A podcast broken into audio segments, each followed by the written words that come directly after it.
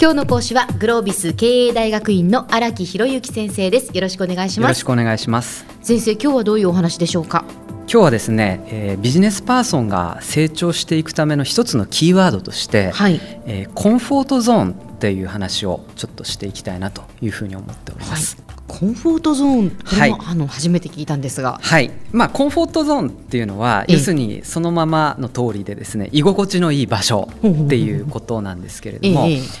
まあ、今日のを言いたいことを一言で言うとですね居心地のいい場所に居続けると成長しないという まあごくごく当たり前の話を、はい、えっと、したいなと思うんですけれども、ええ、我々がビジネスをしていく上で、えっと、3つのそのゾーンがあるということが言われてるんですね。え、それが1つが先ほど私が申し上げたコンフォートゾーンというもの、はい、もう1つがですねラーニングゾーンと言われるもの最後3つ目がパニックゾーンと言われているもの。この3つに分かれるということをこれはですね、えっと、元 GE のノエル・ティシーさんという方がそういうコンセプトを整理されたんですけれども、えー、これもうちょっと丁寧に説明しますとですね、はい、コンフォートゾーンというのはそういう意味では、えー、非常に居心地がいいというのは何かというと自分の今持ってるスキルセットでなんとか手の内で収められて、うんうんうん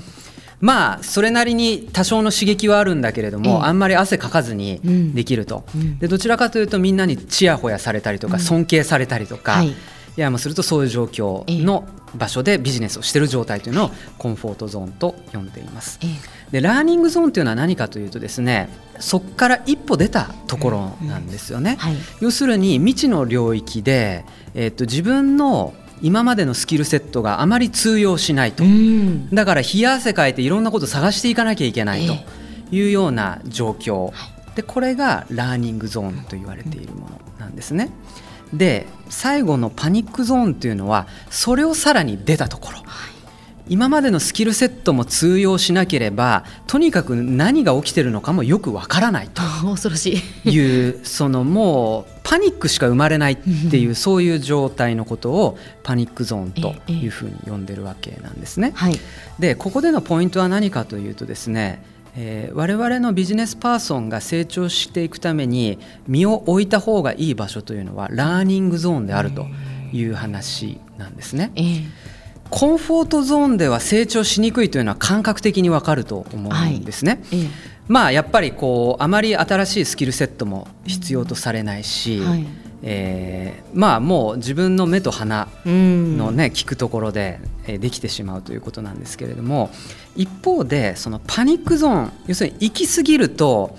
逆に、えー、あまりポジティブな学びにつながらないということもここでのメッセージの一つなんですね。まあ単にその胃が痛くなって精神的に病んでしまってあまり生産的な学習を生まないという環境って少なからず経験されることってあると思うんですけれどもなのでその中間に身を置くっていうことが大事であるということがここでのえっと話になるんですけれども。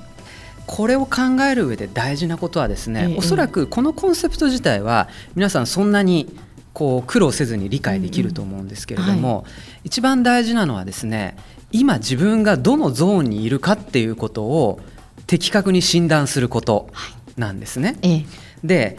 うん、今結構汗かいてるからランニングゾーンかなっていうことは簡単だし、うん、コンフォートゾーンじゃないないってねそういう話を言われたら自分ではそういうふうに言いたくなるんだけれども、うんうん、本当に自分はコンフォートゾーンから抜け出しているのかっていうことは冷静に考えなきゃいけないと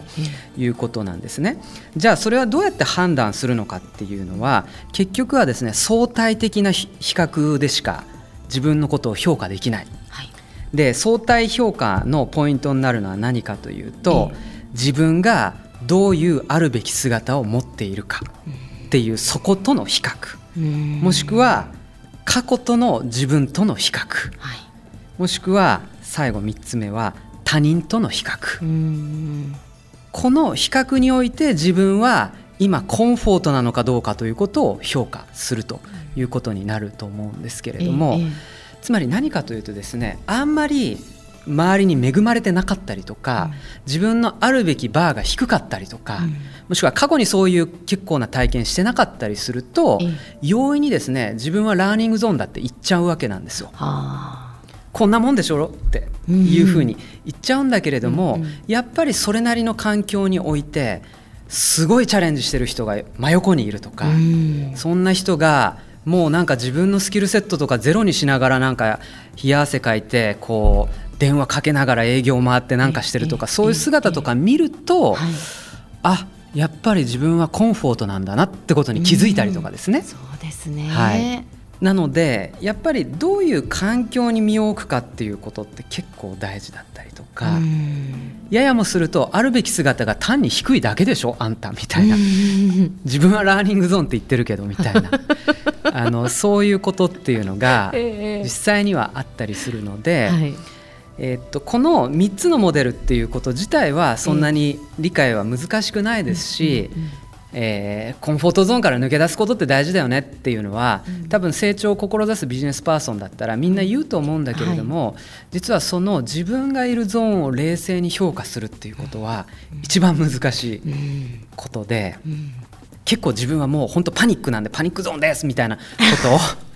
言う人いるんだけれども、えー、他とこういう人とかこういう人比べてみると実は自分はあんまり汗かいてませんねみたいな。もう居心地良かったかもしれませんみたいな。最後気づいたりして、はい、そうするとじゃあその居心地いいところから一歩抜け出すためにはっていう話にこうつながっていくわけなんですよ、ね、そうですね、はい、なかなかやっぱり自分のことになると甘いっていうそうなんです。人間というのはそういうものかもしれませんね、はい、先生では今日のまとめをお願いします。はい、えー、っと今日はですねコンフォートゾーンというキーワードをテーマにですね3つのゾーンのお話をしました。コンフォートゾーンそしてラーニングゾーンパニックゾーン。こう徐々にこう一歩ずつこう汗をかく量が増えていくということなんですけれどもその中でこう健全な能力開発をしていくという意味ではラーニングゾーンに居続けることが大事だという話をしました。ただその時に大事なのは冷静な自己評価であるということで、まあ、どういう環境に身を置くかということがもう一つこう大事なポイントとして、えー、あるのではないかというお話をさせていただきました。今日の講師はグロービス経営大学院の荒木博之先生でした。どうもありがとうございました。ありがとうございます。